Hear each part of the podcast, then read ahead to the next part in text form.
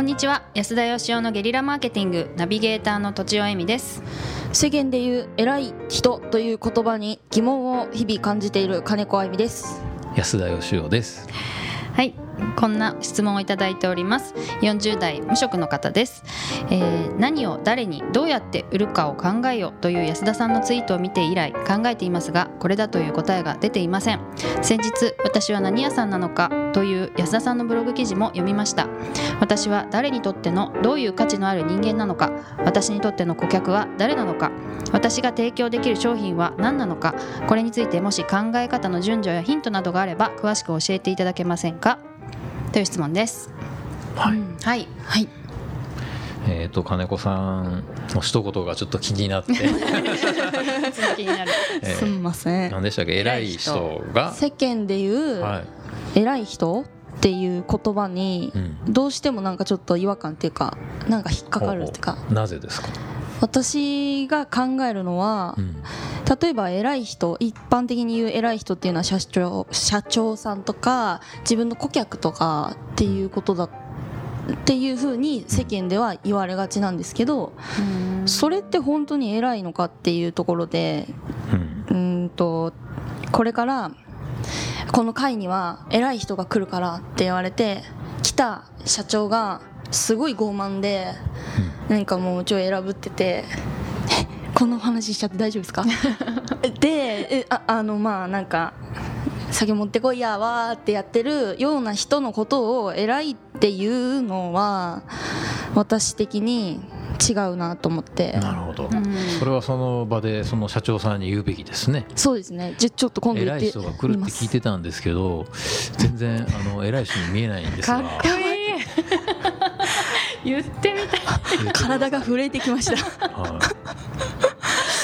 じゃあちょっとそれを安田さんが言ってたっていうふうに 言ってみます。今度、ねあのまあ偉いにもいろいろありますからね。うんまあ。子供にも言いますから。偉いねって。ああうんあそうか意味もなく言ってますけど。褒め言葉として。そう思うと本当に考えちゃう。はい、うん。すいません。で今日の質問は、はい、私は何屋さんなのかと、うん、あの価値。うん自分の価値みたいなものをうん。定義できてないまま仕事してる人が多いなってまあ僕はすごく思うんですよね。できないですよなかなか。いや都庁さんなんかすごくできてる気がします。頑張ってます。すっごい背伸びしてる感じですけど。とちおさんは自分をなんか持ってる。自分思ってる。止まっちゃった止まっちゃった。今続きがあるのか続きないんですね。ナイスナイスちなみにあの金子さんは自分は何屋さんだと思ってるんですか？私はいやー私はプロフィールにはなんか社会音楽家でしたそう。音楽家音楽でしょ？家いや音楽家音楽家なんですけど別にそれで稼いでるわけでもないですし、今やってる仕事はまあその普通の普通の社社会人なんで、うん。自分のそのなんだろう自分の個性を出したなんか仕事あ？うんし自分の個性を出したものをうん。仕事にしてるわけではない状態なんですよね。それはだから、うん。仕事イコールうん。お金を稼ぐものっていう前提があるからですよね。うん。なるほど。うん。うんそれでいくとだから例えば主婦の人が家で家事やったりするのは、仕事じゃねえよっていう旦那と一緒になっちゃうんじゃない？ですか。えー、怖い。違う違いますよ。主婦の皆さん違います。敵に回やばいやばい、いや僕はやっぱりその誰かの役に立つことはうん。全て仕事だと思うんですね。お金になろうがなるまいが、うん。うんはあの働くって言いますよね。旗を楽にさせるのがい働くだと素晴らしい、らそれイコール仕事ってことですか？そうですよね。あはい、もうこのまままとめてもいいぐらいなありがとうございました、まああのうん、多分この人も一緒だと思うんですけど、ううん。んどうやったらその自分の好きなこととか得意なことでお金稼げるのかっていう質問と、うん。自分が何屋さんなのかっていうのを混同してる人は結構多いんですけどうーん僕はやっぱりその社会の中にはうん。自分の居場所があってね。例えば10人ぐらいで無人島に流れ着くとしたら、うん。すごい力持ちな人とか、うん。なんか植物に詳しい人とかいたら便利じゃないですか、はい。だけど全然役に立たないやっていう人ももしかしたらいるかもしれないんですけど、うん。でも世の中広いんで何十億人って人がいると誰の役にも絶対立たない人っていうのはなかなかこれね難しいんですよ想像すると。役に立っちゃうんですうっかりと。ああーそうなんだ。そうなんうっかりと立ってるもんですかね。立っちゃうんですよーこれが、うん。そうですか、ええ。だからまずね順番からして自分はどういう人の役にうっかり立っちゃうんだろうかということはやっぱ考えないといけないですよね。はい。でそれをその自分の仕事だっていうふうにちゃんと自分で認識しないといけないと思うんですよ。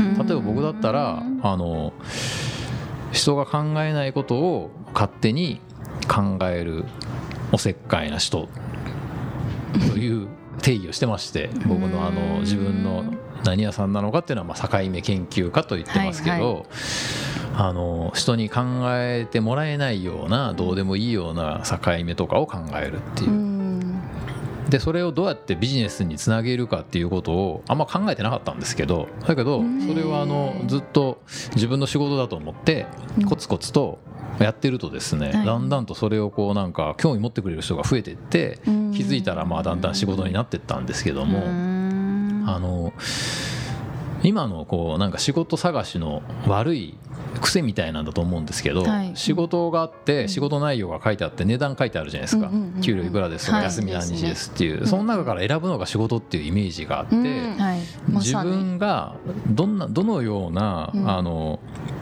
えお役に立つっていうか、うん。役割を持って、うん。この社会の中にいるのかっていうことをあんま考えずにはい。就職っていうのをしちゃうんで、はいだからやっぱり自分の本来のなんかい居場所みたいなところをちゃんと認識してれば100%だからそれがね例えば音楽で稼がなくたって、うん。音楽と仕事がだんだんとこう近づいていくことってうん。あるんですよね。うん。